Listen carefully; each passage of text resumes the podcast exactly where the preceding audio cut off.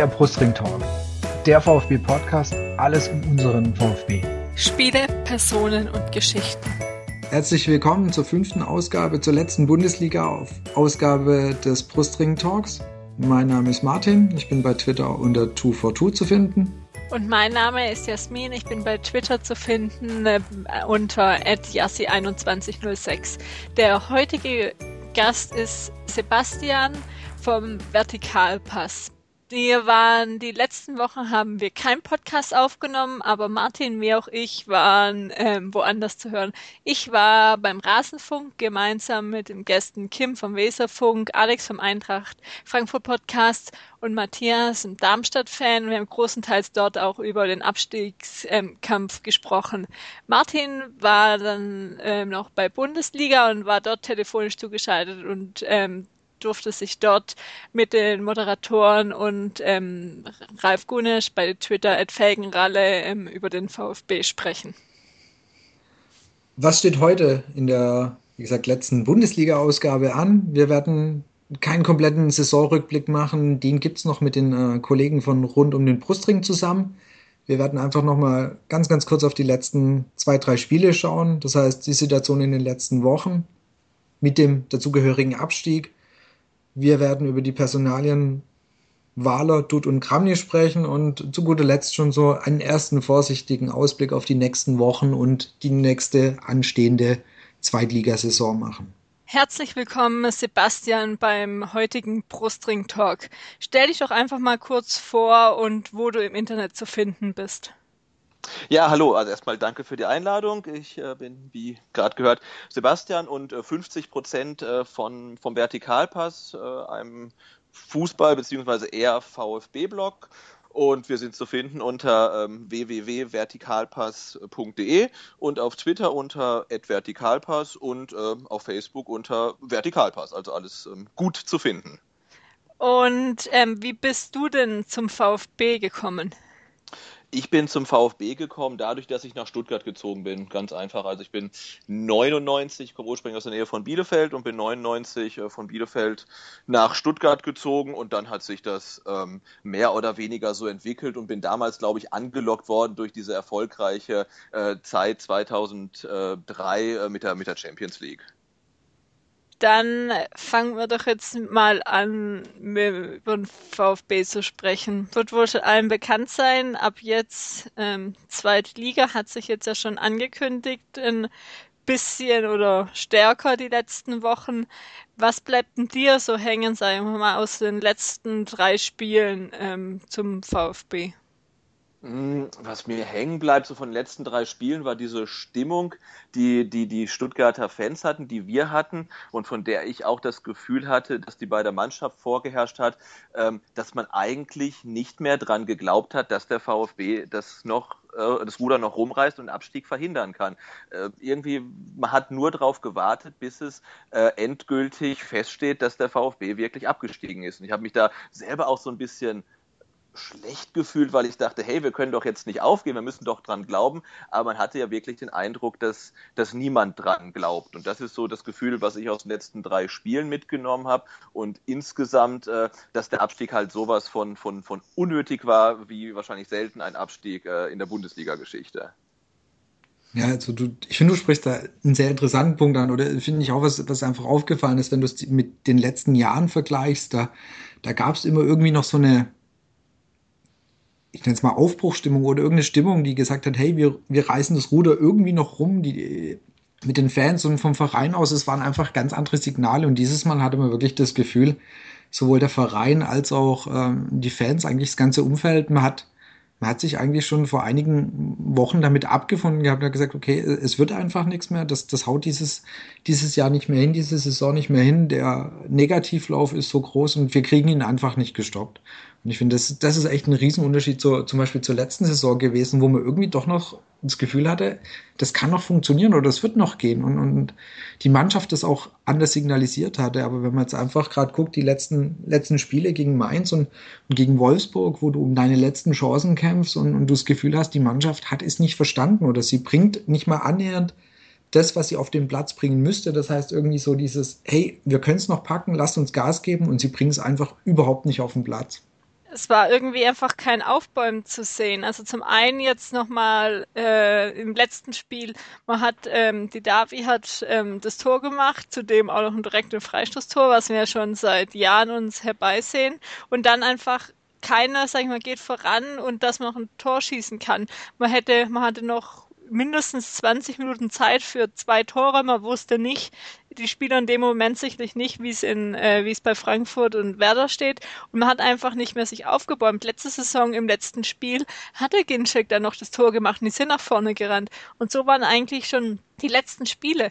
Eher jetzt, wenn man jetzt nach, Frank äh, nach Bremen schaut, ist es eigentlich eins zu eins, was man sich gewünscht hat, was man auch letztes Jahr schon gewohnt war oder was man beim VfB dann so hatte. Die Fans nochmal extra und ähm, die Spieler wollten es und sind die halt natürlich auch wie wir letzte Saison in die Siegesserie oder in die besseren Spiele reingekommen und hatten dann die Euphorie und alles. Und sowas äh, gab es jetzt einfach nicht. Und irgendwann, ja, hatte sich jeder gefühlt irgendwie mit abgefunden, obwohl es eben noch rechnerisch möglich gewesen wäre. Auch wenn man nur gegen Mainz gewonnen hätte, dann hätten wir, wenn wir, hätten wir es auch noch aus eigener Kraft wenigstens die Relegation packen können am Samstag. Also ich war vor dem, vor dem Bremen-Spiel auch wirklich optimistisch, weil wir hatten Bremen, Mainz, Wolfsburg äh, vor der Brust. Für mich war Bremen ein absolutes 50-50-Spiel, wo der VfB genauso gut gewinnen kann, wie er verlieren kann. Gegen Mainz definitiv das schwerste Spiel der drei und für Wolfsburg ging es ja um gar nichts mehr. Und ähm, die Mentalität der Mannschaft ist jetzt ja auch nicht gerade berühmt.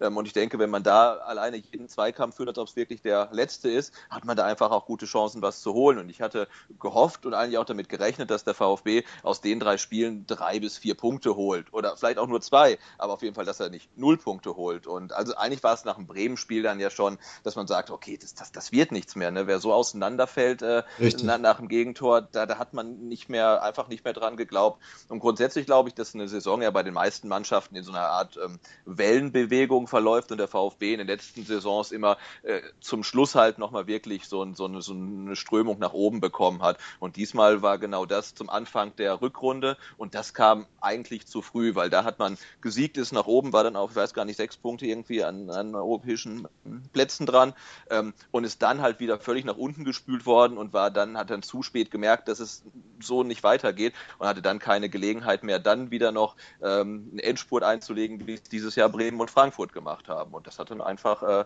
nicht, nicht gereicht, weil man das wahrscheinlich nicht früh genug erkannt hat oder gar nicht erkannt hat. Ich weiß nicht, ob sie es nicht erkannt hatten. Ich hatte einfach das Gefühl, dass gerade äh, in Form von, äh, von Grammy er keine keinen Hebel gefunden hat, den er irgendwie ansetzen kann, das Ruder da einfach nochmal rumzureißen. Also du hattest einfach das Gefühl, er, erkannt hatten sie es, glaube ich, schon irgendwann, aber es gab irgendwie nichts mehr von Seiten Kramni, von Seiten vom Verein, innerhalb von der Mannschaft, gab es einfach nichts mehr, wo sie gesagt haben, wir können hier noch irgendwo ansetzen und versuchen, das nochmal rumzubiegen. Also das ist einfach, das war, das sah alles so ja, hoffnungslos irgendwie aus. Also das Gefühl, es ist eigentlich egal, was sie machen, es, es, es bringt gerade nichts, da irgendwie nochmal eine andere Stimmung und diesen Negativlauf irgendwie zu bremsen. Es gab einfach nichts, was, was den, ja, den Lauf gebremst hätte. Und das fand ich eigentlich auch so das Erschreckende. Und der Dutt hat ja so gestern bei Sport im dritten sogar, sogar gesagt, dass nach Ostern die Spannung weg war, egal welche Reizpunkte man gesetzt hat, dass sie nicht zurückkam. Und Ostern ist jetzt wirklich schon ein bisschen her, dass man da dann eben nichts ähm, gemacht hat, wenn man schon so früh gemerkt hat. Also ähm, das finde ich dann eher noch das äh, Unglaubliche, dass man das jetzt dann äh, einen Tag nach der Saison dann so preisgibt. Ja, da war ich irgendwie auch ein bisschen geschockt doch ähm, das Gefühl, dass ähm, als es gut lief, hat der Jürgen Kramny natürlich äh, nichts gemacht, um irgendwas zu verändern, ist ja klar. Ähm, aber äh, auch nach dem Hannover-Spiel, fand ich, kam dann zu wenig Reiz. Also er hatte diese Erfolgswelle und hat die versucht, irgendwie zu reiten, bis es halt überhaupt gar nicht mehr ging. Und man hätte halt da meine ich, schon kleine Reize setzen müssen. Man sagt, okay, jetzt macht mal was, jetzt wechselt man vielleicht wirklich schon mal den Torhüter oder man stellt mal anders auf, aber er hat gar nichts gemacht. Es lief immer so weiter, bis überhaupt gar nichts mehr ging und bis jetzt dann am Ende halt irgendwie dann doch äh, aus meiner Sicht relativ konfuse Personalroschaden kam. Ne? Dann gab es einen Stürmer, dann gab es zwei Stürmer, dann gab es keinen Stürmer. Ähm, dann wurden sechs Positionen gewechselt. Das waren ja äh, wirklich so Verzweiflungstaten. Absolut. Ähm, Harnik auf der meiner Meinung nach Genau, ne, von Leute von der Tribüne in die Stammelf und wieder zurück. Und ich finde, er hätte halt viel früher schon mal Reize setzen müssen, indem er einfach mal andere Leute bringt und nicht die. Klar, die haben die ersten, wie waren es, fünf Spiele ähm, in, der, in der Rückrunde gewonnen, aber da muss man halt auch, denke ich, als Trainer erkennen, okay, jetzt muss ich mal irgendwas machen ähm, und da personell vielleicht einen Reiz setzen, dass die merken, okay, ähm, wir müssen uns auch weiterhin anstrengen. Ne? Also aus diesen fünf Spielen äh, dürfen wir uns nicht, nicht, nicht ausruhen. Und das ist ja genau das, was geschehen ist. Ne? Dann hat man gegen Hannover verloren, hm, kann ja mal passieren und äh, hat hat man dann gegen, gegen Bayern, Leverkusen, Dortmund äh, verloren. Gegen die verliert man ja sowieso immer. Gegen die Aufsteiger äh, zu punkten ist gar nicht so schlecht, denn die sind ja ziemlich gut. Ja, und dann sieht, merkt man auf einmal, oh, wir haben gar keine Punkte. Äh, wir müssen jetzt irgendwie unbedingt noch irgendwas machen, weil sonst sind wir halt echt verloren. Und ähm, da fehlt halt irgendjemand, der das halt von Anfang an so ein bisschen äh, Summer-mäßig äh, immer was zu meckern hat. Ne? Den, den gab es halt nicht. Und das war, glaube ich, so ähm, das Fatale dabei. Genau, also gerade auch, was du angesprochen hast, das Ganze, was, was dann mir von der Mannschaft her ähm, passiert ist, also einfach, was Kramni dann am Ende aufgestellt hat, das sah wirklich nur nach, nach purer Hilflosigkeit und Ratlosigkeit aus. Ich, ich wechsle einfach mal alles quer durch und irgendwann, vielleicht finden mal ein paar zusammen, die irgendwas reißen. Also das sah einfach nicht mehr aus, als ob er einen Plan hätte, als ob er irgendwie aber teilweise hat er auch Pech gehabt. Eben, es gab dann mal, es gab die Verletzungen äh, von Großkreuz von dir nacheinander. Es gab dann Sperren, wo nach und äh, nach und äh, nach jeweils eine ausgefallen ist. Also es war dann schon, also so halb selbst verschuldet, aber teilweise dann auch, ähm, wo er nichts für konnte. Ja, aber ich finde, es ist gerade so, so, so, so, ein, so ein Personalbeispiel, an, an dem man so diese bisschen diese, diese Hilflosigkeit oder auch dieses, dieses Unstete sehr gut erkennen kann, ist, ist die, ist die Personalie Niedermeyer. Ja, denn er, er holt ihn wieder hoch. Ja, das heißt, er, er bringt ihn wieder. Niedermeyer spielt vernünftig, okay, also sein, seinem, seinen Möglichkeiten entsprechend. Ähm, Niedermeyer macht Fehler. Er demontiert ihn eigentlich öffentlich wieder. Er sagt äh, mal wieder ein Stockfehler von Niedermeyer. Er nimmt Niedermeyer wieder runter.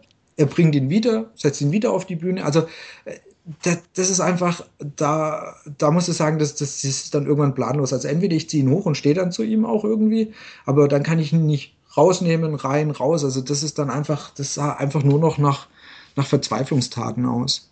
Für mich besonders die ganze Innenverteidigerposition. Es wurde auch die, die, ganze Zeit gewechselt, wenn man wenigstens mal versucht hätte, okay, es hätte wahrscheinlich bei der Abwehr auch nichts gebracht, mal dort Kontinuität reinzubringen. Dann ist, spielt man Schwab innen, dann außen, dann sitzen sie auf der Bank und der Einzige, der eigentlich die ganze Zeit fast auf der Bank saß, also wo dann nachher ähm, Blinddarm-Sache wieder ähm, fit war, war der Baumgarten und jetzt klar, er ist jung, kennt vielleicht den Druck nicht, aber das Spiel, wo er dann gemacht hat, wo er reinkam gegen Mainz, fand ich ihn wirklich ähm, sau stark. Er hat dann zwar es aber einem Gegentor auch nicht so gut aus, aber er hat auch von Zunic zig Fehler gut gemacht und wenn man denkt, ähm, dass 19, 19 oder 20 so gespielt hat in, ähm, mit dann doch, sag ich mal, relativ wenig Bundesliga-Erfahrung noch, war das gut und jetzt auch ähm, im letzten Spiel war er jetzt auch nicht der extrem negativ aufgefallen ist. Also bei Baumgartel fragst dich echt, was hatte der verbrochen, dass er so lange auf der Bank schmoren musste? Aber also, so lange saß der, glaube ich, gar nicht auf der Bank, der war ja. teilweise verletzt. Er, er war noch erst, verletzt, ja. Ja, erst Anfang der Saison, ähm, erst dann irgendwann wurde man auf die Bank gesetzt und dann hat er, hat er sich da zweimal verletzt gehabt. Also sah, er saß gar nicht mal so oft auf der Bank, wie man gedacht hatte. Und anfangs äh, äh in der Hinrunde hat er auch nicht so gut gespielt gehabt. Aber jetzt, gerade die letzten Spiele, ähm, wo es jetzt, wäre das noch ein Punkt gewesen, gewesen, da einen Reizpunkt zu setzen, besonders weil die anderen jetzt ja nicht gerade durch herausragende Leistungen hervorgestochen sind. Ja, du hattest auch gerade noch das Thema Druck angesprochen. Also da, da möchte ich fast widersprechen. Ich meine, er hat letztes Jahr auch die Abstiegssaison mitgemacht und er hat sie gut mitgemacht. Deswegen, also bei ihm zu sagen, der kann nicht mit dem Druck, mit, mit, mit Abstiegskampf umgehen, würde ich bei ihm überhaupt nicht sehen. Ich glaube, das, das hat, er hat es letztes Jahr erlebt. Der, der hat es eigentlich echt gut gemacht. Erst damals ja diese, diese große Geschichte da, als er da gegen Dortmund den Fehler gemacht hat, der ist aufgebaut worden und er hat von den Fans, aber er, er hat das sonst in, in einem Abstiegskampf letztes Saison sehr gut gemacht. Deswegen kannst du den meines Erachtens gut wieder bringen. Es ist schade, dass er, dass er einfach meines Erachtens zu spät kam. Also ich glaube, er hätte es und er hätte es definitiv nicht schlechter als die anderen gemacht. Nee, aber ich sag mal, es wäre jetzt auch nicht generell das Entscheidende gewesen. Es gab immer Fehler und auch im Defensivverhalten. Es war jetzt gerade von dem VfB taktisch, wo einfach nur drei Bilder vom letzten Spiel gepostet hat, wo Gentner einfach so falsch stand, dass immer das eigentlich komplette defensive äh, Mittelfeld offen war, eben weil es jetzt nicht einen zweiten ähm, je noch gibt, der nach hinten absichert. Also da läuft natürlich äh, viel zusammen. Da ist es nicht nur die Innenverteidigung schuld, sondern die komplette komplette Mannschaft, wie viel äh, Tore auch jetzt wieder im Spiel hat man durch irgendwelchen Konter bekommen, wo in der Mitte oder irgendwo irgendwelche Spieler äh, frei rumstanden. Das kann immer mal passieren, aber in der Häufung mit jetzt 75 Gegentoren, 75, das ist halt äh, echt äh, unfassbar. Ja, ich glaube halt grundsätzlich, ich habe heute auch einen schönen Kommentar gelesen, wo auch jemand dann sagt, wenn man das Team als nicht Bundesliga-tauglich abstempelt, macht man sich zu einfach. Man muss sich ja wirklich fragen, sind die ganzen Innenverteidiger, die der VfB hat, wirklich so viel schlechter als eine Innenverteidigung von Ingolstadt oder Darmstadt? Und da glaube ich, Wahrscheinlich, wahrscheinlich auch nicht. Und man hat ja das Gefühl, egal wer in der Innenverteidigung beim VfB spielt, der wird nicht gut aussehen. Ne? Dann macht der Barber zwei Spiele, sieht nicht gut aus. Also egal wer reinkam, die sahen nie gut aus, dass man ja wirklich so das Gefühl hatte, da könnte jetzt Jerome Boateng spielen und er wird nicht gut aussehen. Also da scheint es ja insgesamt nicht zu stimmen im, im, im ganzen Defensivverbund, genau. dass die ja. halt da so verunsichert sind, so viele Fehler machen, natürlich teilweise auch falsch stehen, ähm, aber das mögen jetzt dann vielleicht keine, ähm, keine hochkarätigen äh, Defensiv Offensivspieler zu sein. Ähm, aber ich denke schon, dass von den fünf oder sechsen, die man hat, da sollten ja zwei dabei sein, die die Bundesliga tauglich sind. Und ich denke, wenn die an ihrer Leistungsgrenze spielen, dann sind die sicherlich Bundesliga tauglich. Ähm, aber es hat halt niemand geschafft, über die ganze Saison hin ähm, ähm, so aufzustellen oder die Leute so zu motivieren, dass sie halt die Leistung bringen, ähm, die sie bringen können. Und dann hat man am Ende 75 Gegentore und damit äh,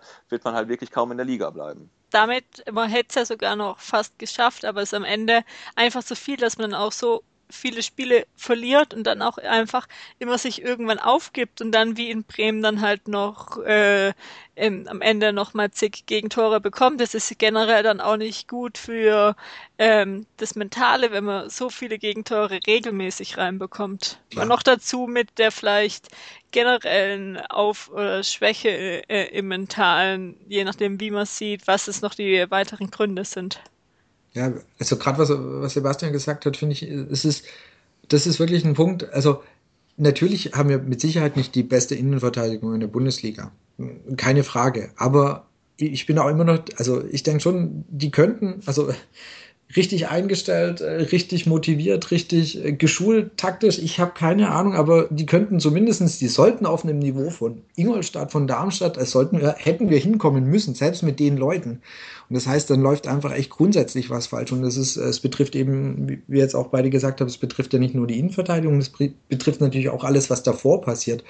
Und das ist dann schon irgendwas, da kommen wir dann schon wieder in die, in die Trainerdiskussion. Das haben, das haben weder Zorniger noch Kramny geschafft da irgendwie eine Linie reinzubringen, irgendwie eine, eine Struktur in die Mannschaft reinzubringen. Weil ja? Zorniger ja äh, gesehen hat, warum die hinten so viele Gegentore bekommen und warum die Innenverteidigung ja. so schlecht aussieht. Da hat man ja gesehen, okay, das scheint irgendwie insgesamt nicht zu funktionieren, was er vorhat. Das sieht gut aus, aber die kriegen hinten wahnsinnige Probleme, dass man da wirklich so ein äh, äh, systemimmanentes Problem hat, während man jetzt dann in der Rückrunde ja gedacht hat, na gut, gegen Bremen muss man keine sechs bekommen, ne? also wenn man so spielt. Also da, da, hätte man, äh, und auch gegen Ingolstadt muss man keine, keine drei bekommen. Also da, ja, da hat man nicht unbedingt gesehen, warum die Innenverteidigung dann so viele Probleme hat. Klar, weil halt auch defensiv dann wahrscheinlich dann nicht so unterstützt wird, wie es dann äh, eine nicht ganz so starke Innenverteidigung äh, nötig hätte. Wir wurden auch gefragt, wir sollen, wir sollen generell dich oder, oder, oder, uns fragen, was war denn jetzt einfach noch positiv, also auf die Saison bezogen oder so, auf die, auch, auch auf die letzten Spiele. Und das Einzige, so ein bisschen, was mir da wirklich einfällt, ist eben das Thema Baumgartel, den, den ich eigentlich auch in dieser, wirklich in dieser schlechten Phase noch eher als, äh, als positiv gesehen habe. Und, und sonst über die Saison hinweg wäre es für mich halt auch noch so ein bisschen, ähm, auch wenn der jetzt in den letzten Spielen auch wieder abgetaucht ist, ist, ist, ist, ist Rupp, der sich eigentlich gut entwickelt hat, aber letztlich am Ende natürlich auch irgendwie nicht mehr, nicht mehr seine Leistung von der Rückrunde, Anfang der Rückrunde abgerufen hat. Das wäre es dann aber auch so langsam mit den positiven Punkten bei mir. Was jetzt noch am Ende, was man jetzt nicht generell für die ganze Saison sagen kann, war Längerek, wo ich überrascht war. Ähm, gegen Dortmund im Pokal hat er ja noch einen Fehler gehabt, aber auch keine Spielpraxis und jetzt auch, was er die letzten beiden Spiele wirklich auch noch gerettet hat, ähm, war wirklich sehr stark ohne ohne ähm, Spiel, äh, ähm, Spielerfahrung die komplette Saison einfach so von der Bank. Man wüsste jetzt nicht, ob er vielleicht irgendwann abgebaut hätte, aber eine Chance äh, hatte ich jetzt auch schon früher gesagt, hätte man ihm einfach mal geben müssen, da ist er jetzt auch nominell nicht wirklich schwächer gewesen wäre. Klar wäre er nicht im Training dabei, aber das wäre hätte auch noch so ein ähm, entscheidender Punkt sein können, den einfach mal zu wechseln, weil das ist eben ein erfahrener Bundesliga-Torhüter, den man da auf der Bank im Sitzen gehabt hat.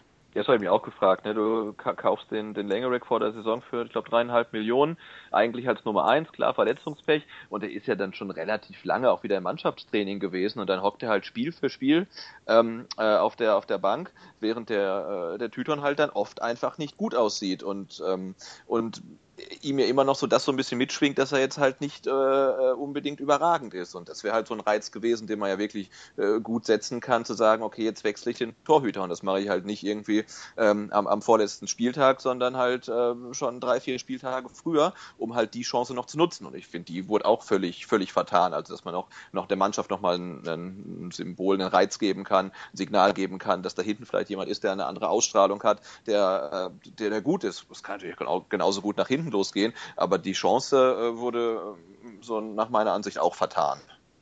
Wie auch so andere Chancen. Also wenn wir gerade dieses Thema Reizpunkt setzen oder irgendwas nochmal verändern, wenn dort ja auch mit dieser Aussage seit Ostern konnten keine, also konnten keine Reizpunkte mehr gesetzt werden. Dann fragst du dich halt schon, wieso haltet ihr dann so verzweifelt an Kramny fest? Ja, also meine VfB ist eigentlich dafür bekannt, dass ein Trainer rausfliegt, sobald es ein paar Spiele nicht läuft. Und jetzt läuft es mal wirklich wieder auch gar nicht und es geht rapide Richtung zweite Liga. Und jetzt dieses eine Mal halten wir am Trainer fest. Und da fragst du dich auch, warum? Wieso jetzt nicht dieses eine Mal, es drei Spiele vor Ende, es vier Spiele vor Ende? Es ist prinzipiell wäre es egal gewesen, ob du es jetzt nach Augsburg machst. Selbst nach Bremen hättest du es noch machen können. Und ich glaube, auch da allein dieser Reizpunkt hätte geholfen, die Mannschaft nochmal vielleicht so zu pushen, dass man halt gegen Mainz und Wolfsburg nicht so abkackt.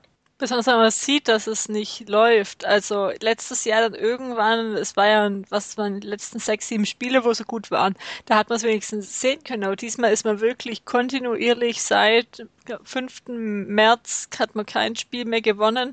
Jetzt ähm, über eineinhalb Monate und dann ist wirklich mal probieren. Es war jetzt eben die letzte Chance, weil das ist eben das Problem man hatte auf der Bank nicht mehr so viele Leute, die man noch hätte wechseln können. Da sitzt ein Heiße, ein Clement, wo man jetzt nicht sagen, den muss man es unbedingt spielen lassen. Maxim, vielleicht noch gibt's immer so Leute, ähm, wo aber dann auch Frage ist, wie entscheidend ist es, wenn es ein Maxim statt ein Didavi spielt, wie kann er die komplette Mannschaft mitreißen? Aber so einfach nochmal, dass die komplette Mannschaft aufgeweckt wird, dass sie im Training auch ihre Leistung zeigen müssen, ähm, sich neu präsentieren müssen, äh, neue Reizpunkte gesetzt werden für die letzten Spiele, wäre sinnvoll gewesen, meiner Meinung nach. Ja, ich habe auch das Bild, Bild immer noch äh, vor Augen, wie der Jürgen Kramny die letzten 20 Minuten waren es, glaube ich, beim, äh, beim Bremen-Spiel da mit, mit äh, feuchten Augen und äh, leerem Blick auf der Bank sitzt. Und da war für mich klar, also der glaubt doch nicht mehr daran, das irgendwie noch rumzureißen. Ich meine, klar bist du konsterniert, aber doch nicht so lange und nicht so offensichtlich. Das kann er vielleicht dann auch abends zu Hause machen, aber das war so ein Moment, wo ich dachte, hey, der, der, der glaubt nicht mehr dran, dass er das irgendwie noch, noch ändern kann. Und auch dann die Spiele danach und vor allen Dingen die Pressekonferenzen danach und vor allem auch die Pressekonferenz vor dem Spiel gegen Wolfsburg, die, die fand ich ganz furchtbar, weil diese ganzen ähm, äh, Phrasen mit alles raushauen und Endspiel und Arsch aufreißen und so weiter, das war, ja, das muss er sagen. Ähm, aber es war auch alles so, so passiv formuliert, als ich dann gehört habe, dass er sagt, äh, die Davi hat mir versprochen, dass er sich den Arsch aufreißen wird. Dachte ich auch, naja, ja, also ne, der hat mir versprochen. Das heißt, wenn er es nicht macht, hat er sein Versprechen gebrochen. Aber eigentlich muss der Kram ja sagen, ich habe mit ihm gesprochen und ich bin hundertprozentig davon überzeugt, dass er alles gibt. Wenn es so nicht wäre, würde ich ihn nicht auflaufen lassen. Ähm, und er, also er kam so, so, so, so passiv und hilflos rüber und diese ganzen Phrasen, da dachte ich, das ist echt nicht gut, weil er hätte wirklich eigentlich sagen müssen, ne, ähm, wir fahren jetzt nach Wolfsburg und, und, und, und, hauen die weg. Also ist ja egal, wenn er verliert, ist er ja eh raus. Also er hätte das ja ganz anders machen können. Ähm, aber so dachte ich, das ist auch so, passt zur ganzen Kommunikation und zur ganzen Hilflosigkeit, die der Verein in den letzten drei Spielen so ähm, ausgedrückt hat irgendwie. ich meine, das hat sich schon ein bisschen, bin ich eigentlich schon sehr, sehr viel länger angekündigt, dieses, dieses, äh, ich meine, ich erinnere mich noch die, an die Pressekonferenz vor dem Augsburg-Spiel, wo ja eigentlich auch die Grundaussage war, ja, ein Punkt wäre ja in Augsburg okay, und wo du denkst so, was ist denn das für eine Ansage? Was, was, was signalisierst du deiner Mannschaft damit? Und das, das hat sich jetzt einfach fortge äh, durchgeführt und, und, durchgezogen und ist jetzt eigentlich die letzten Spiele noch viel, viel schlimmer geworden. Das aber genau die, die Pressekonferenzen, sein, sein Auftreten auf der Bank, das war komplett emotionslos oder einfach, genau, wie du gesagt hast, er hat schon lange nicht mehr den Glauben gehabt. Aber dann fragst du dich wirklich, wie kann es der VfB in, in Form von dort, in, in Form von den Verantwortlichen dort, wie können die das nicht erkennen und nicht noch sagen, hey, wir haben vielleicht noch eine einzige Chance, irgendwas zu verändern. Wir können die Mannschaft nicht mehr ändern, wir können den Sportmanager nicht ändern, wir können eigentlich nichts mehr ändern, aber wir können den Trainer wenigstens das noch versuchen. Und ähm, wir hatten jetzt bei unserem letzten äh, ähm, Tweetpass, den, den wir am Donnerstag haben, sarkastisch formuliert, könntest du jetzt so sagen, du hättest eine Mülltonne dafür hinstellen können. Das wäre eigentlich egal gewesen, aber es wäre eine Änderung gewesen. Also jetzt mal wirklich übertrieben gesagt. Du hättest eigentlich irgendeinen Trainer nehmen können. Und der hätte vielleicht wirklich noch diesen, diesen Reiz gesetzt, dass man eben vielleicht aus den letzten drei Spielen vier Punkte geholt hätten. Und dann hätte es verdammt nochmal gereicht. Und wie man diese Chance rauslassen konnte, ist mir absolut wirklich unbegreiflich.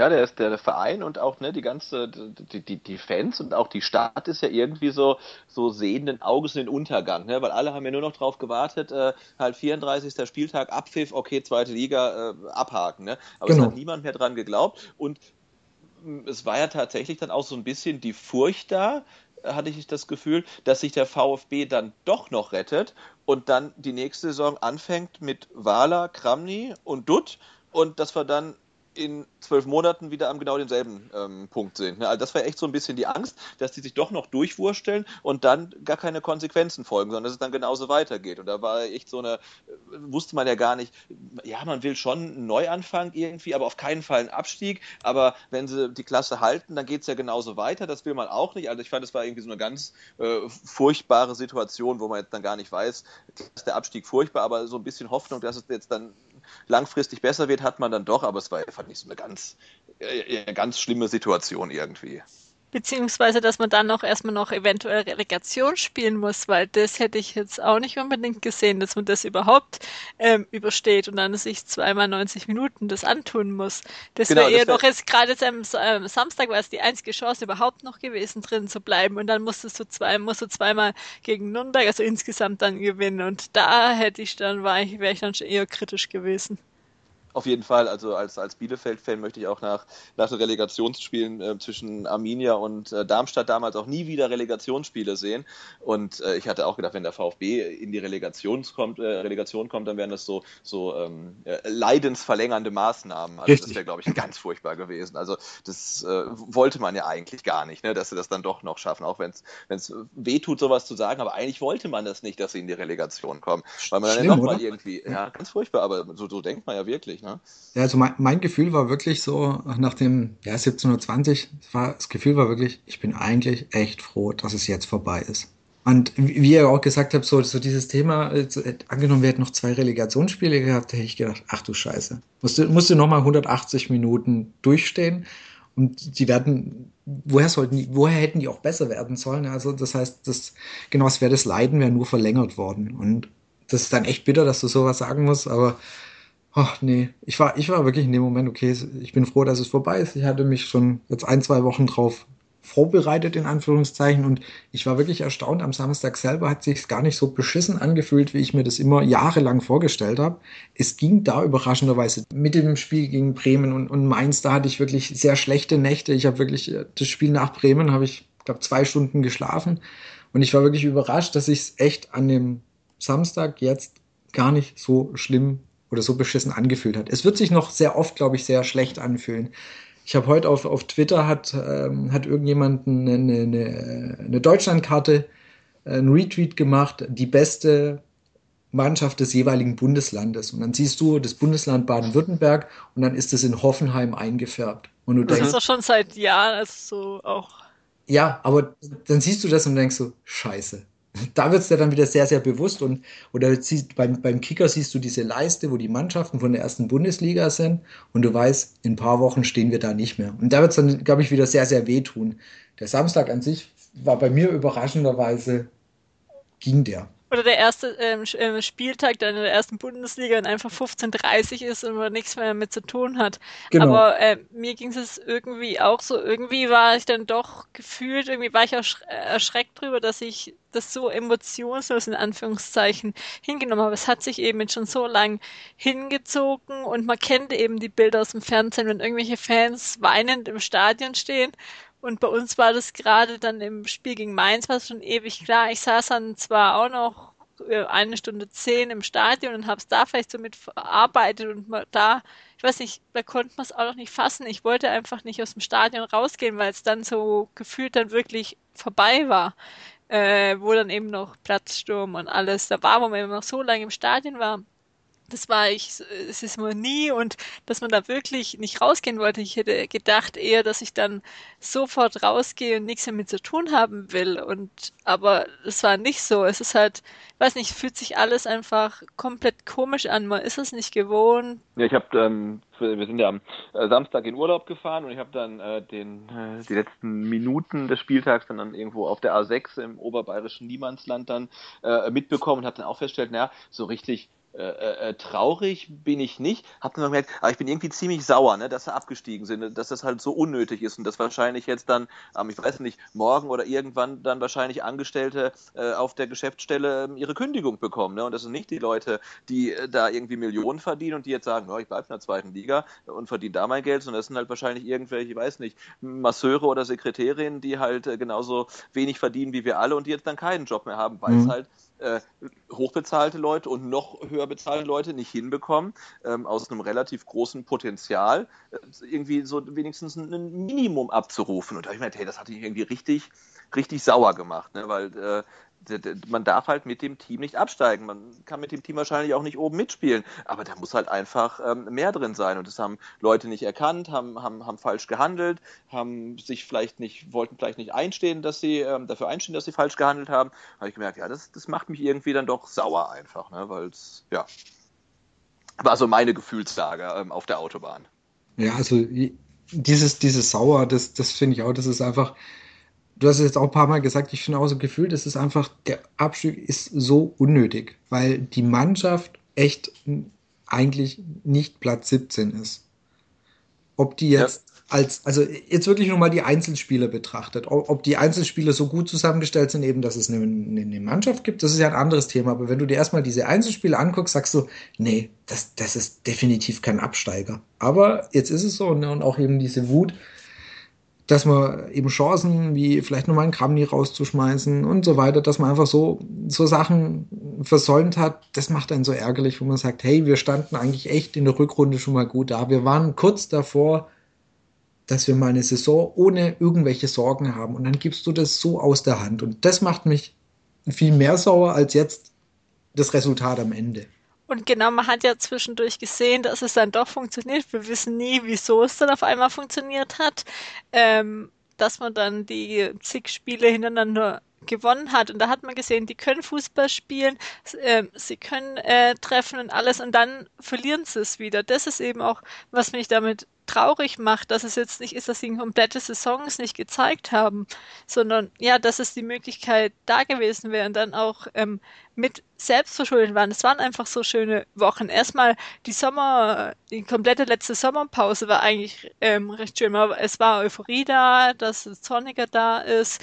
Dann ähm, noch der Sieg gegen Manchester City. Ist egal, wie wichtig es war sonst nicht. Man hat gegen so eine Mannschaft ähm, Klasse gewonnen. Und dann, dass die Saison jetzt so endet, ist es irgendwie, ja, nicht Realität, für mich immer noch nicht. Es wird so langsam nach und nach kommen, bis man wirklich irgendwann Anfang August realisiert hat, was es dann doch bedeutet.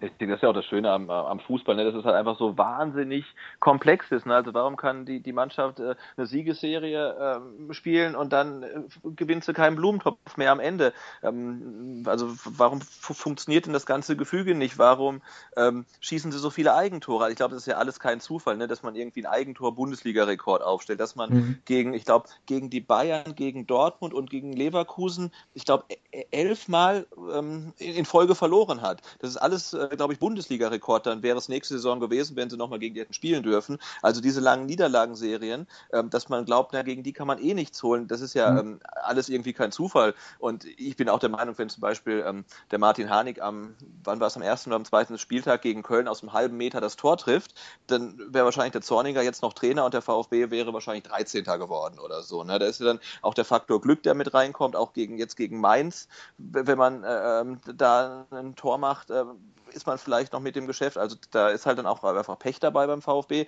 aber jetzt halt nicht so viel Pech, dass man sagen könnte, äh, da hat halt dann irgendwie das Glück gefehlt, weil am Anfang der Rückrunde hatten sie meiner Meinung nach auch dann bei den gewonnenen Spielen das Glück, was sie am Anfang der Saison äh, äh nicht hatten.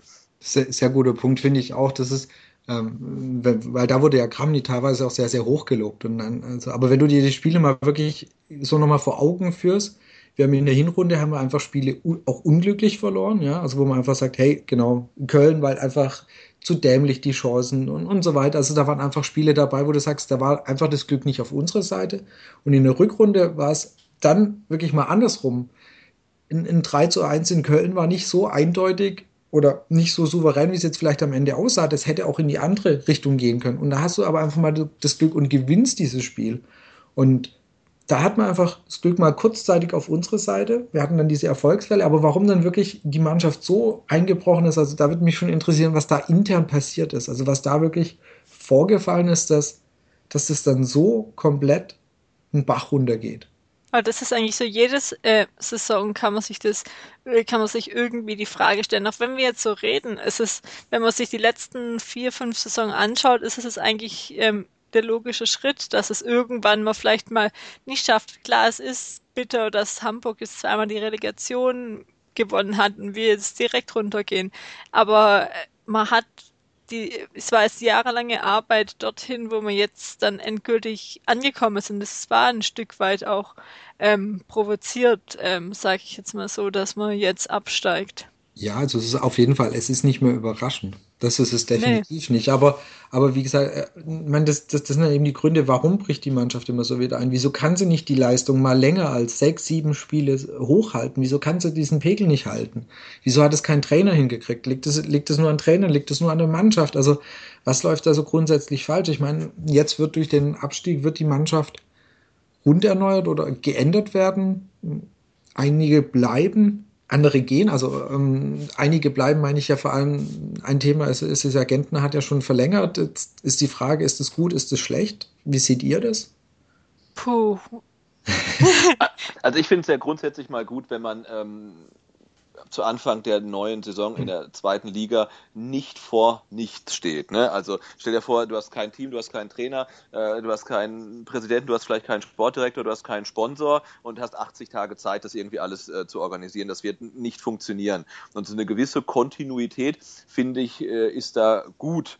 Ähm, ob jetzt dann natürlich äh, das gut ist, wenn genau die Leute weitermachen, von denen man vermutet, dass sie vielleicht auch dafür zuständig sind, dass die Mannschaft zu schnell zufrieden ist. Das ist dann halt die andere Frage. Ne? Und ob jetzt ein, äh, ein Maxim, äh, der als äh, Techniker bekannt ist, sich jetzt dann in der zweiten Liga so wahnsinnig gut macht, wenn er, weiß ich nicht, gegen Erzgebirge Aue und Arminia Bielefeld spielen muss, weiß ich auch nicht.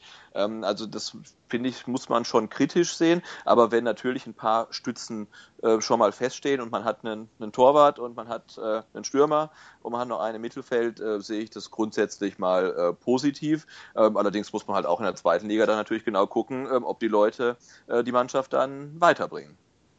Ja, bei Gentner war ich, also ich gehöre ja, oder habe auf jeden Fall immer zu denen gehört, die, die eher gesagt haben, der muss am Saisonende auf jeden Fall weg. Jetzt, jetzt ist er, hat er verlängert und ich muss sagen, ich fand es jetzt im ersten Moment auch nicht ganz schlimm, weil, weil ich denke, eigentlich wie du auch gesagt hast, vielleicht ist es ganz gut, wenn schon noch ein bisschen einer mit, mit, mit, mit der gewissen Erfahrung da ist. Ob er einzige Nachteil an der Geschichte ist, er wird sicher, sicherlich Kapitän bleiben. Und das weiß ich nicht, ob das Kapitänsamt ihn einfach nicht eher eine mehr Bürde ist als, ähm, also, dass, dass, dass ihn das eigentlich eher, eher von seiner, weil er ist ein guter Kicker. Finde ich, steht außer Frage. Der, der, der kann kickern, kicken, der hat einen feinen Fuß. Aber ob die, ob die Kapitänsbinde nicht eigentlich ihn zu viel ja, aufbürdet, ob er das nicht besser wäre, wenn er kein Kapitän wäre. Aber du wirst, du kannst ihn ja nicht enteiern. Also das, das ja. wird einfach nicht gehen. Besonders jetzt nicht in der zweiten Liga. Es ist halt die Frage, wen machst du sonst als Kapitän? Es wäre in dieser Mannschaft wie auch in der nächsten. Äh, normalerweise macht man, wenn dann vielleicht noch jemand, der kontinuierlich spielt, äh, als Innenverteidiger so. Da sind wir schon mal komplett raus. Äh, dann wen solltest du sonst machen? Ein Rupp ist vielleicht ein zukünftiger Kapitän, aber das ist jetzt seine erste Bundesliga-Saison gewesen. Und sonst wäre wirklich, das hatte die vielleicht noch ich weiß nicht, wieso das, äh, wieso er vielleicht nicht ist, aber man könnte es ihn jetzt auch nicht vorziehen gegenüber, wenn der Gentner noch bleibt. Also für mich kommen eigentlich zwei, also jetzt rein von, von vom Spielertyp her, kommen, würden gerade zwei Leute in Frage kommen. Der hat genau je. Und dann, obwohl er erst sehr, sehr kurz da ist, weil er, denke ich, einfach ähm, ist, ist Großkreuz für mich. Ja. Der ist ein, der ist ein Typ Spieler, der ist, äh, der ist emotional, der ist, ähm, der wird, wird immer versuchen, die Mannschaft anzutreiben, aber der wird es definitiv nicht werden, weil ich glaube ziemlich sicher, dass eigentlich Gentner bleiben wird. Ich meine, wir wissen ja noch nicht, wer der neue Trainer ist. Vielleicht sieht er das auch anders und sagt, Junge, du bist einfach, du bist nicht mein Kapitän mehr. Aber wie gesagt, das, das, ist, das, das kommt ja einer kompletten Enteierung von ihm. Ähm, das ist, ist ja nichts anderes. Und ich glaube, ich weiß nicht, ob das wirklich ein Trainer machen wird. Ich kann es mir fast nicht vorstellen. Obwohl es, es gab es doch schon auch beim VfB wurde doch auch schon mal ein Kapitän gewechselt, aber es kommt jetzt halt komplett drauf an, welcher Trainer ähm, kommt und dann auch, wenn er wirklich einen Gentner vielleicht absetzen würde, was das intern in der Mannschaft schon wieder ausmacht, welche, wie weit da Gentner was zu sagen hat. Das können wir jetzt halt so im Podcast, wo im Mannschaftsintern null drin sind, nicht wirklich sagen. Aber da gibt es generell noch so viel Baustellen. Erstmal, wer wird Trainer, wer wird Präsident, wie läuft das alles ab? Bleibt dort jetzt wirklich, da gibt es so viel Fragezeichen momentan, was ich irgendwie noch das Komische oder finde. Klar, man konnte mit rechnen, aber irgendwie jetzt da so drin zu sein, bin ich einfach gespannt, was da die nächsten Wochen kommen wird, weil so lang am Ende, im Endeffekt ist es dann auch nicht mehr, bis ähm, dann die zweite Liga ja schon zwei oder drei Wochen früher beginnt. Richtig. Wir haben, wir haben deutlich weniger Zeit, wie wenn wir uns jetzt auf eine Bundesliga-Saison vorbereiten. Und es sind jetzt einfach sehr, sehr viele Punkte offen. Also kommen wir, denke ich, auch mal ein bisschen jetzt zu eben, oder wir sind schon dabei bei den aktuellen Themen. Wahler ist zurückgetreten, Kramny ist weg. Und jetzt ist eigentlich noch die, diese dritte Position, die sehr in der Schwebe ist oder sehr offen ist, ist die Position Dutt. Ich weiß nicht, äh, gerade mal an, an Sebastian gefragt, wie siehst du aktuell Stand? Würdest du ihn behalten? Würdest du ihn eher vor die Tür setzen? Also ich finde grundsätzlich, er ist ja da, ähm, ist jetzt 18 Monate da, hat dann damals diese Pressekonferenz gegeben, von, denen er, von der er ja auch gesagt hat, dass er sie mittlerweile bedauert. Ähm, aber einfach, wer sich ohne Not so hinstellt und seinen, seinen Vorgänger halt ans Bein pinkelt und sagt, ich räume hier auf, ich mache alles besser, an diesen Worten lasse ich mich messen, der, der, muss eigentlich, wenn er ja irgendwie einen Funken Ehrgefühl hat, jetzt sagen, ich habe das damals gesagt, ich stehe dazu, ich stelle mein Amt zur Verfügung. Ähm, also jetzt mal egal, wie man seine Leistung bewertet, ich finde, das, das müsste er eigentlich machen. Und wenn ich dann jetzt auch überall lese, er kämpft um seinen Job, ähm, das heißt, er hat nicht gut gemacht, weil dann müsste er nicht an, um seinen Job kämpfen, sondern Richtig. würde man ja sagen, äh, der, das war okay, was der gemacht hat, dem trauen wir das zu, ähm, auch den Neuaufbau in die Wege zu leiten. Und ich habe ihn lange jetzt auch nicht so kritisch gesehen. Ähm, aber mittlerweile muss ich sagen, wenn man halt zum ersten Mal nach 40 Jahren absteigt dann, und so eine historische Fehlleistung äh, vollbringt und in einer der wichtigsten Positionen im Verein ist, dann, dann kann man eigentlich nicht bleiben. Also dann kann ein Wahler nicht bleiben und dann kann ein Dutt nicht bleiben. Oder zumindest müssen sie anbieten, dass sie zurücktreten und dann muss der Aufsichtsrat sagen, akzeptiert, äh, wir wollen dich sowieso nicht mehr, oder die müssen sagen, du bleibst, aber dann einfach zu sagen, ich mache weiter und ich mache den Wiederaufbau. Ähm, ja, da hätte ich jetzt kein gutes Gefühl. Allerdings habe ich auch kein gutes Gefühl, wenn er weg ist, weil wenn er weg ist, dann ist nur noch der Aufsichtsrat da. Und Richtig. ob ich jetzt Leuten von, von, von Daimler und Würth und, und Kercher zutraue, jetzt den richtigen Sportdirektor und den richtigen Trainer vielleicht sogar zu finden, weiß ich auch nicht. Also und dann entsteht ein relativ großes Vakuum ähm, und ich weiß nicht, ob das in der kurzen Zeit dann sinnvoll ähm, gefüllt wird oder ob es dann irgendwie im Chaos endet und dann irgendwelche Leute auf einmal auf irgendwelchen Posten sind, wo wir dann auf einmal sagen, naja, vielleicht wäre es doch besser gewesen, wenn der Dude geblieben wäre. Weiß ich nicht. Also es ist, beides ist ähm, keine, keine gute Lösung, finde ich. Also man, man, kann ja mal ein bisschen in die jüngere Historie der Bundesliga schauen. Äh, da fällt mir jetzt zum Beispiel die Hertha BSC an. die ja Preetz nicht rausgeworfen haben. Preetz ist ja geblieben in der Zweitliga, sie sind ja auch wieder aufgestiegen, stehen ja von außen betrachtet halbwegs okay da. Aber also für mich ist es halt auch genau das, was du gesagt hast. Er, er wird immer diesen Makel haben, dass man nach 14 Jahren wieder abgestiegen ist. Und das hast du, das verbindest du mit den Namen Wahler, Kramny und Dutt. Und das ist halt so ein Ding und, und allein eben dieses verzweifelte Festhalten und die Installation von Kramny, das sind einfach zwei Riesenfehler, die ich bei ihm sehe. Die Transferbilanz sehe ich noch relativ ausgewogen. Jetzt mal das Thema Innenverteidigung, klar, da, das war auch überhaupt nicht gut. Aber sonst sehe ich seine Transferbilanz insgesamt als okay an. Das heißt, es ist ja, wirklich. Denke, hm? Ich denke, da ist er jetzt nicht, äh, wenn man jetzt mal Treffer, Fehleinkaufquote sieht, dann, dann ist er wahrscheinlich genauso gut wie seine Vorgänger. Also ich Richtig. denke, das, äh, genau. das ist okay. Genau. Man, man wünscht ja dem VfB mal irgendwie auch, dass irgendwie einer aus der Jugend hochkommt, der dann halt richtig einschlägt oder dass mal irgendeinen äh, für, für wenig Geld kaufen, der dann auch beim VfB einschlägt und nicht erst bei dem Verein, an den sie dann den Spieler verkaufen. Aber da haben sie halt Pech oder haben es nicht geschafft, die Spieler halt richtig gut zu bekommen. Aber grundsätzlich denke ich, ist das jetzt nicht so, dass man die Hände über dem Kopf zusammenschlagen muss. Genau. Ich würde eher sagen, dass es fast noch besser ist, weil wie davor, wenn du wirklich Spiele ansiehst, du hast einen Kostic relativ günstig bekommen, wie der zwischendurch gespielt hat. Ein, äh, Insua, ein äh, Rupp, ähm, auch ähm, Großkreis, ähm, jetzt Thier sind es wirklich Spieler, die du in der Häufigkeit, die dann auch, auch relativ gut geworden sind, hast du die Jahre davor nicht gehabt. Aber Kostic war, war Bobic übrigens. Also das Kostic muss, war Bobic, okay, yeah, das habe ich verwechselt. Yeah, okay. Das, das, das, darf sich der tut nicht auf die Veranstaltung. Ah, stimmt, das war noch ein, das war die halbe Stunde da, okay, ja, mein Fehler. Thier und, und genau ein Großkreuz Rupp oder so, die, wie Sebastian gesagt hat, ich finde seine Transferbilanz ist, die finde ich eben okay, aber dieses wirklich, dieses verzweifelte Festhalten an Kramny, das verstehe ich nicht. Oder beziehungsweise da kannst, musst du eigentlich schon weiter zurückgeben. Du rufst Anfang der Saison, rufst du den komplett Umbruch auf. Und du sagst, okay, wir ziehen das Ding durch. Und dann schmeißt du Zorniger nach 14 Spielen raus. Und da ist halt auch, im Nachhinein ist mir immer klüger, aber da zu sagen, Jungs, also Mannschaft, das ist euer Trainer. Und wir ziehen den Scheiß mit diesem Trainer durch. Und wer nicht mitzieht, der zieht halt nicht mit. Aber dann nach 14 Spielen eh schon wieder alles über den Haufen zu werfen, dann Kramni zu installieren. Also ich, ich denke gerade, bei den Trainerfragen hat er die deutlich größeren Fehler und vor allem die, die gemacht, die jetzt halt wirklich mit vor allem zu dem Abstieg geführt haben. Und dafür ist er für mich persönlich absolut nicht mehr tragbar.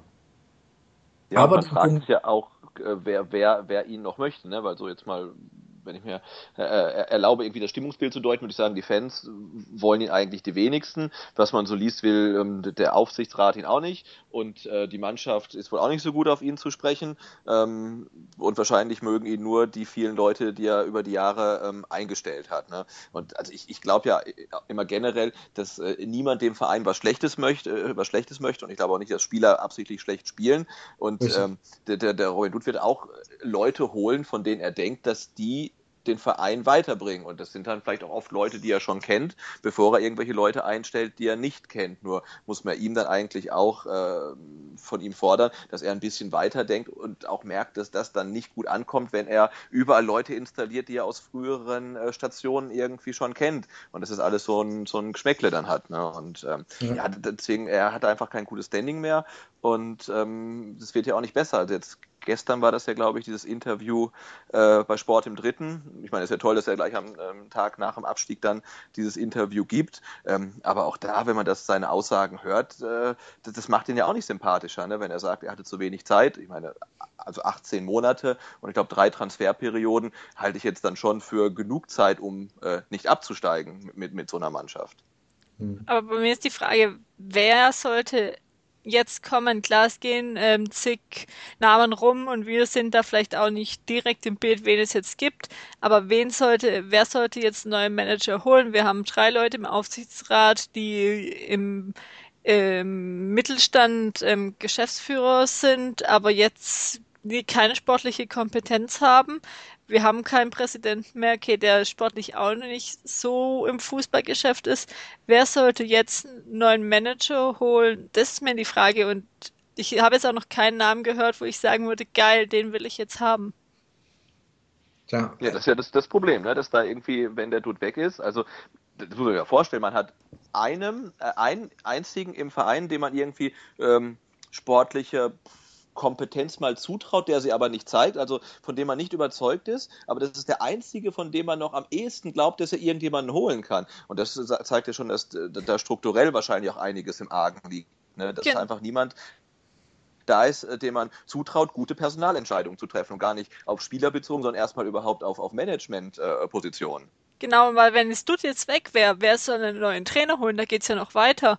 Äh, ähm, dann kannst, hast du, kannst du die Baustelle nicht weiterführen du, und dann kannst du dadurch auch den Kader ähm, nicht planen. Du kannst keine neuen Spieler holen, weil es kein Konzept gibt. Das ist so ein Rattenschwanz, was sich gerade überall durchzieht. Bei Wahler, Präsident, sag ich mal, in Anführungszeichen finde ich jetzt gerade, was erschreckend ist, vielleicht auch nicht so wichtig, aber gerade Manager und Trainer jetzt sollten eigentlich schnell zusammenarbeiten, dass du, ich weiß nicht, wann fahren die ins Trainingslager, Trainingsbeginn wird ja. Mitte Juni sein, in einem Monat, dass da also der, vier Wochen geht's wieder los, ja. Genau, dass da der Kader so weit steht, dass du da eine gute Vorbereitung machen kannst äh, und dann hast du vielleicht immer noch ein, zwei Spieler, die noch bei der EM sind oder uh, was, nee, Olympische Spiele vielleicht Werner oder je nachdem, wie das noch alles läuft, falls Werner noch da ist, aber dass du auch noch da auch noch mehr ähm, ähm, Baustellen dann hast.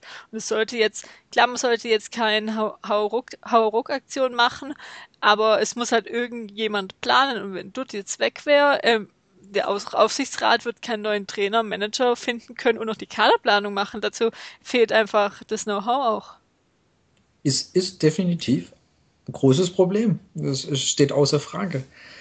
Ich hätte ja die, so naiv gesagt, hätte ich ja die Hoffnung gehabt, dass die sich alle schon mal ähm, jetzt, nachdem er gemerkt hat, dass das komplett einen Bach runtergeht, dass die sich alle schon mal überlegt haben, wie sie denn da weitermachen wollen, wenn man denn absteigt und dass die so eigentlich schon Plan B in der Tasche haben. Den haben sie natürlich nicht in der Tasche. Das ist ja wieder das Problem. Aber wenn sie den hätten, dann hätten sie, okay, es geht hier in Richtung zweite Liga, lass uns da doch schon mal einen Plan machen, was wir denn vorhaben, wenn wir absteigen oder wenn die Saison vielleicht auch noch doch noch glücklich ausgeht. Aber das haben sie halt vermutlich nicht gemacht. Und dieses Vakuum, was jetzt entsteht, wenn du natürlich auch noch äh, jetzt du rauswirfst, das ist natürlich, das ist da, die, oder die Gefahr oder das Problem ist da nur. Aber ich tue mich halt schwer zu sagen, ja, nur weil ein Vakuum entsteht, hältst du an ihm fest. Das kommt mir so vor wie, was weiß ich, früher in der Schule. Irgendein Mädchen will was von dir, du willst aber nichts von der und dann machst du, versuchst du alle anderen aus der Klasse zu nehmen haut mit keiner hin, dann gehst du ja wieder zu der einen zurück. Also ist irgendwie so, wow. Wenn halt irgendwie ja, gar keine andere... Den, den, genau, ich hätte auch gerne den Glauben daran, dass man eigentlich schon äh, seit dem Bremen-Spiel ähm, sagt, wir haben Plan B, wenn wir absteigen, Richtig. was passiert. Ja? Die, die, die, Verträge werden nicht verlängert, der Kramny wird rausgeschmissen, wir haben einen Trainer in Wartestellung, der, der kommt, ne, wenn wir absteigen. Ähm, und, und ähm, das, das, aber das wird es wahrscheinlich nicht geben. Ne? Und das ist nee. ja das, das, das, Schlimme, dass man jetzt wahrscheinlich wirklich heute oder gestern halt anfängt, jetzt mal zu gucken, ähm, wer, wer könnten das machen und dann auch noch nicht mal weiß, wer sucht denn überhaupt äh, dann den, den neuen Trainer. Das ist natürlich eine ganz äh, verheerende Situation. Ja, dann können wir einfach mal gespannt sein, wie das jetzt weitergeht. In der, unserer nächsten Episode sprechen wir da nochmal rüber und vielleicht gibt es bis dahin dann ja auch einen neuen Trainer und wissen dann, wie das weitergeht.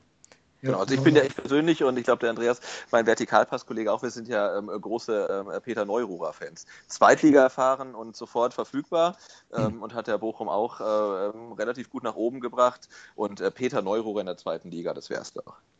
Sagen wir so, also äh, äh, wirklich ohne, ohne, jegliche Ironie, ich hätte mir den für die letzten drei, vier Spiele in der, in der Liga und ich bin mir sicher, der hätte den Jungs den Arsch aufgerissen und wir hätten die Liga gehalten, aber ja, Egal, ist eh schon vorbei. Noch, noch ein Wort zu Dutt, weil, weil das, ähm, da gab es ja diesen, diesen Artikel von, ähm, äh, von Trust. Und da fand ich sehr interessant, dass eben viele und zum Beispiel jetzt zum Beispiel Ginczek und Gentner sehr angepisst waren, dass, ähm, dass diese Vertragsverlängerungen so öffentlich geworden sind.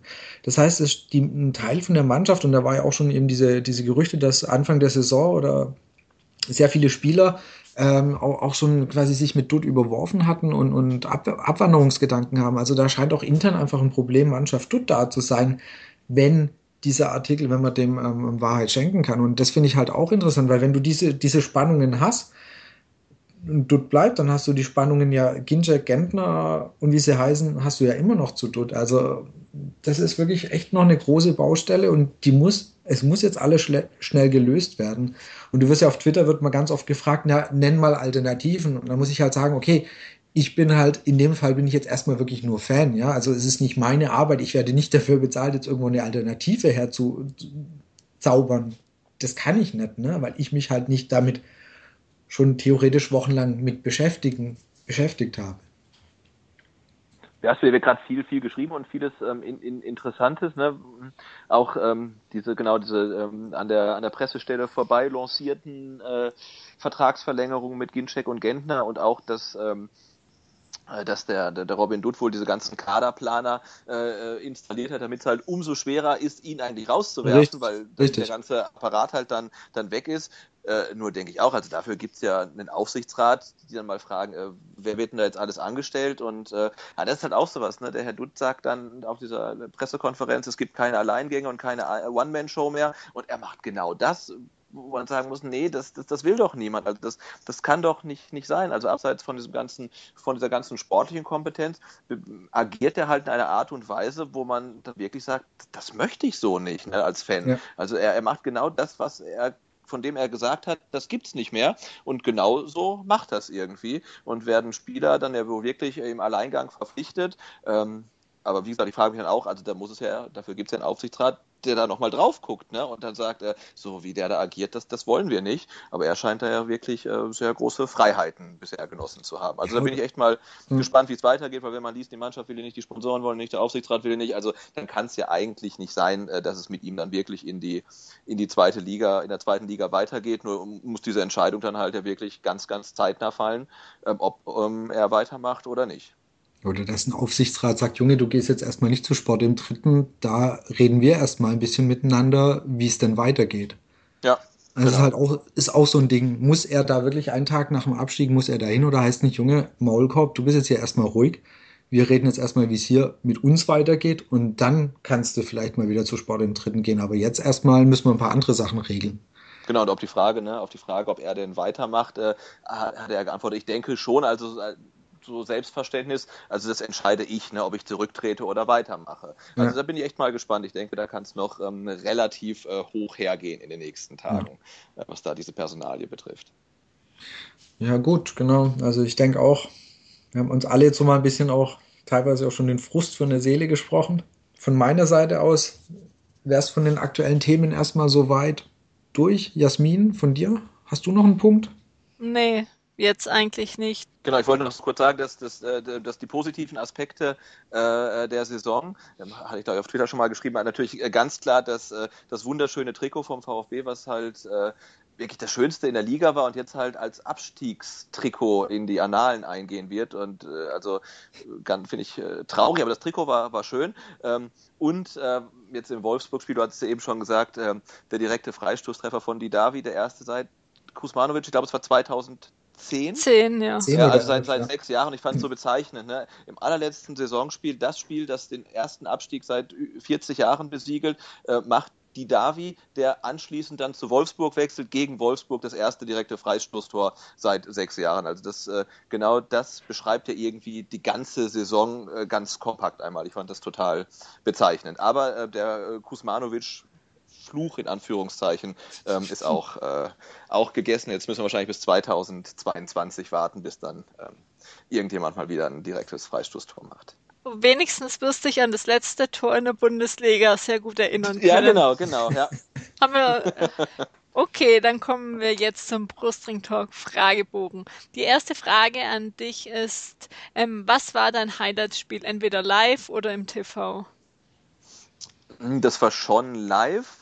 Äh, und es war 2003, ich glaube am 2. Oktober und es war dieses äh, legendäre 2 zu 1, 2 zu 1 Heimsieg in der Champions League gegen äh, Manchester United mit äh, den Toren von Schabic und Korani damals und äh, Meira mit dem verschossenen Elfmeter, der mir ganz viele äh, graue Haare beschert hat, aber das war also unfassbar einfach.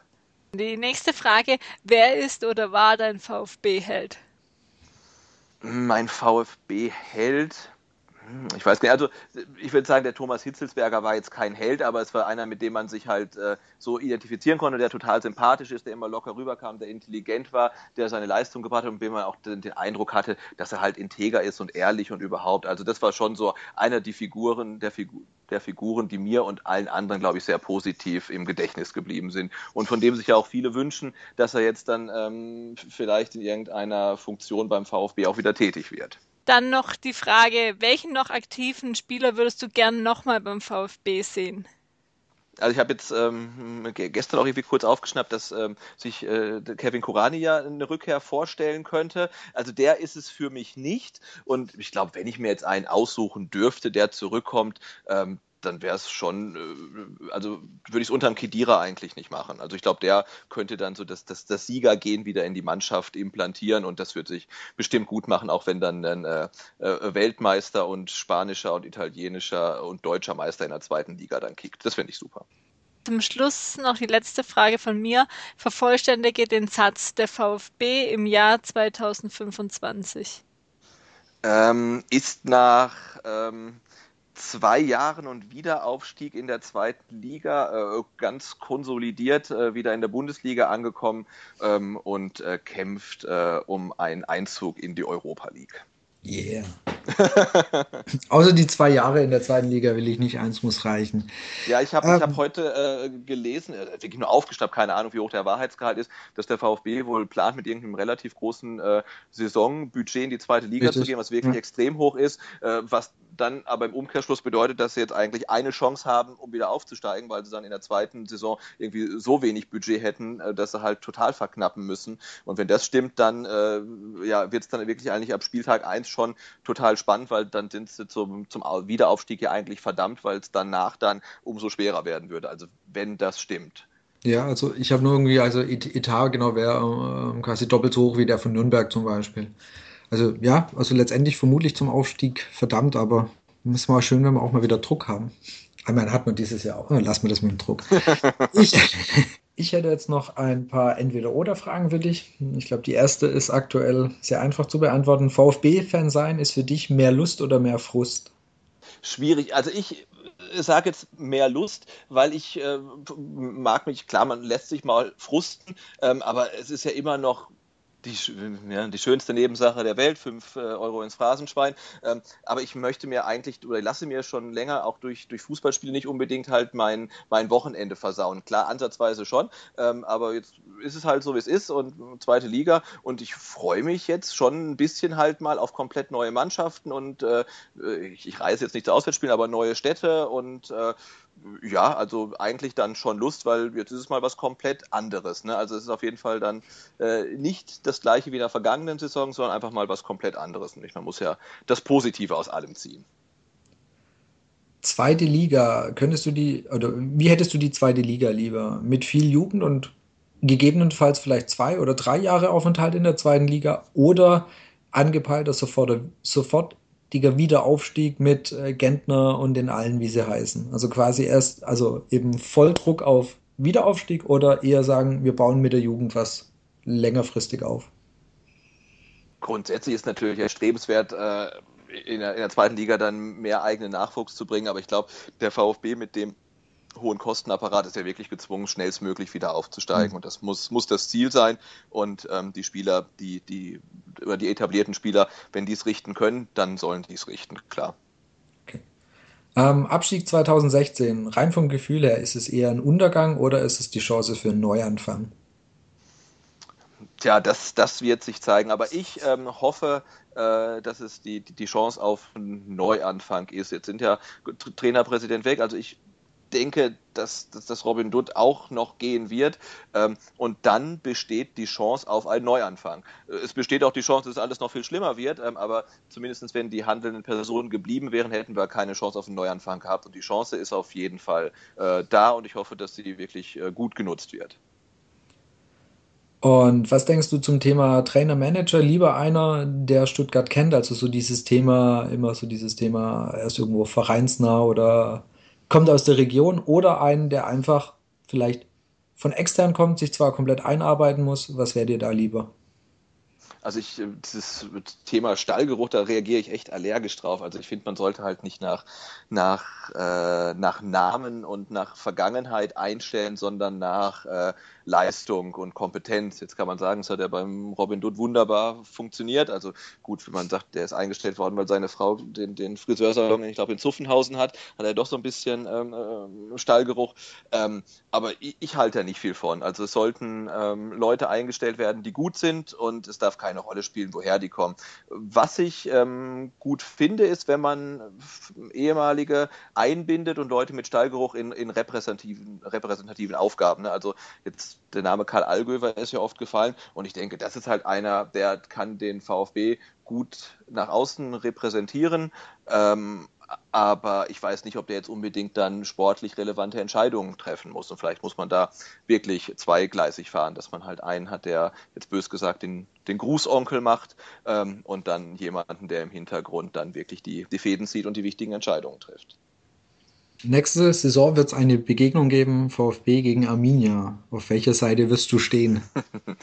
Also ich bin ja wirklich Fußballpragmatiker und kein Romantiker und ich würde dann wirklich dem Team die Daumen drücken, dass die Punkte äh, nötiger hat. Also ich hoffe, dass die Arminia sie nicht gegen den Abstieg braucht. Die waren ja dieses, diese Saison lange so ähm, immer ähm, auf Niveau vom VfB, nur eine Liga tiefer, haben sich dann aber mit, mit äh, zwei Siegen in Folge gerettet und ich hoffe, dass äh, die dieses Jahr äh, sich so im sicheren Mittelfeld ähm, aufhalten werden und ich ähm, hoffe, dass der VfB dann die Punkte um, für den Aufstieg braucht, ähm, aber ich würde es dann von der Situation abhängig machen. Aber ich freue mich drauf, ähm, Bielefeld dann wieder in Stuttgart zu sehen. Okay. Dankeschön von meiner Seite. Das waren, also das, das waren meine Fragen und jetzt sind wir auch schon am Ende von Brustring Talk 5. Ich darf das Wort hiermit wieder an die Jasmin übergeben. Ja, zuerst mal vielen Dank, dass du dir auch im Urlaub Zeit genommen hast, um mit uns den Podcast zu machen. Wo findet ihr uns im Web?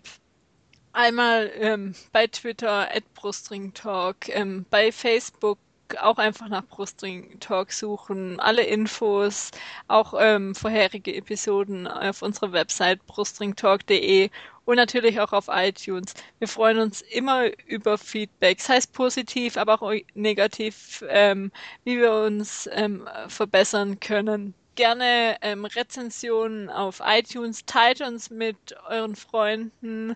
Wir könnten besonders auch auf Facebook paar ähm, Freunde gebrauchen, da momentan läuft noch ziemlich viel über Twitter. Die nächste Episode wird dann der ausführlichere ähm, Saisonrückblick mit ähm, den Jungs von Rund um den Brustring sein. Mal danke an Sebastian und dann tschüss, bis bald. Ciao. Ciao.